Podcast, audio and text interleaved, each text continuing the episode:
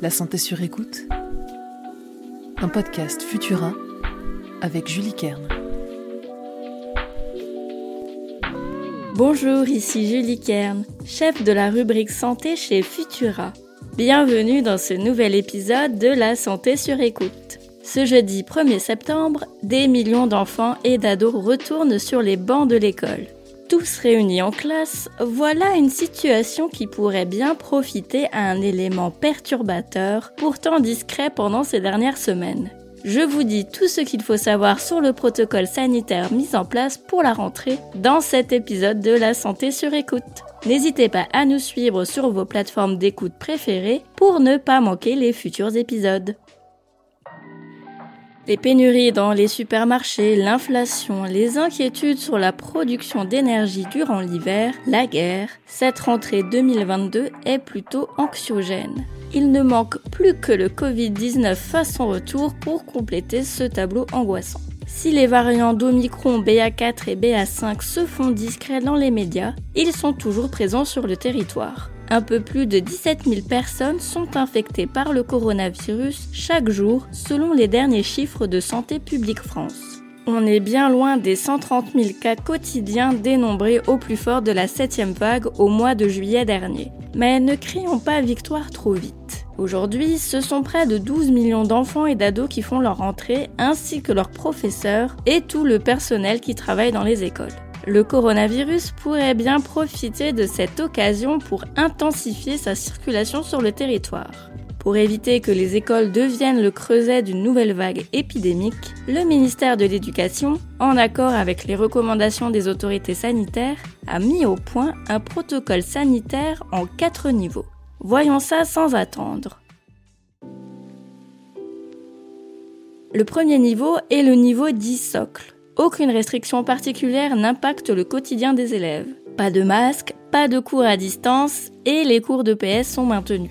C'est dans ce contexte-là que vos enfants sont accueillis dans leur établissement aujourd'hui, mais si le coronavirus frissonne, le gouvernement peut décider de passer au niveau supérieur, le niveau vert. Là aussi, peu de restrictions encore les cours sont maintenus à l'école et si le port du masque est recommandé pour certaines personnes dans les lieux publics, alors ces règles devront être respectées dans les établissements scolaires.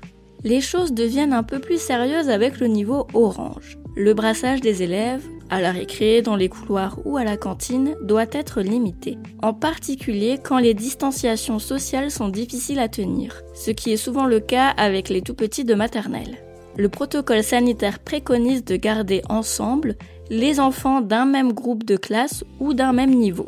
Le masque est toujours de mise si le gouvernement le juge nécessaire. Enfin, le dernier niveau, l'alerte rouge. S'il est décrété, les lycéens alterneront les cours à distance et en présentiel, tandis que pour les collégiens et les primaires, les cours en présentiel seront maintenus.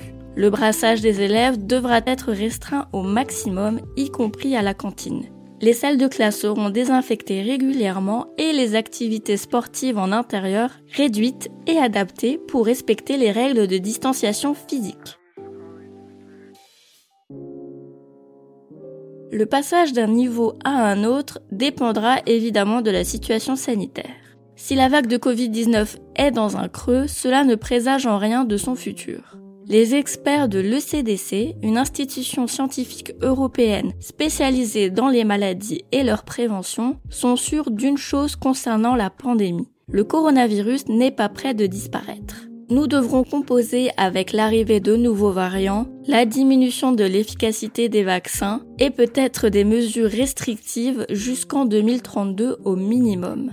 Le CDC vient tout juste de proposer quatre scénarios pour le futur de la pandémie. Je vous laisse les découvrir dans un article que j'ai écrit sur Futura et dont le lien est disponible dans la description. Se tenir prêt à toutes les éventualités est encore le meilleur moyen de garder sa santé sur écoute. Et bonne rentrée à tous les élèves Merci d'avoir passé ce moment avec moi. Vous trouverez les sources de cet épisode dans la description pour vous forger votre propre avis. N'oubliez pas que les informations partagées dans cette capsule audio ne se substituent pas à un diagnostic médical émis par un médecin. Si vous avez le moindre doute concernant votre santé, n'hésitez pas à consulter un professionnel. Pour soutenir notre travail et améliorer notre visibilité, abonnez-vous et partagez ce podcast autour de vous. On se retrouve bientôt pour le prochain épisode de La Santé sur écoute. C'est aussi la rentrée pour nous et on vous a préparé quelques nouveautés. À la prochaine!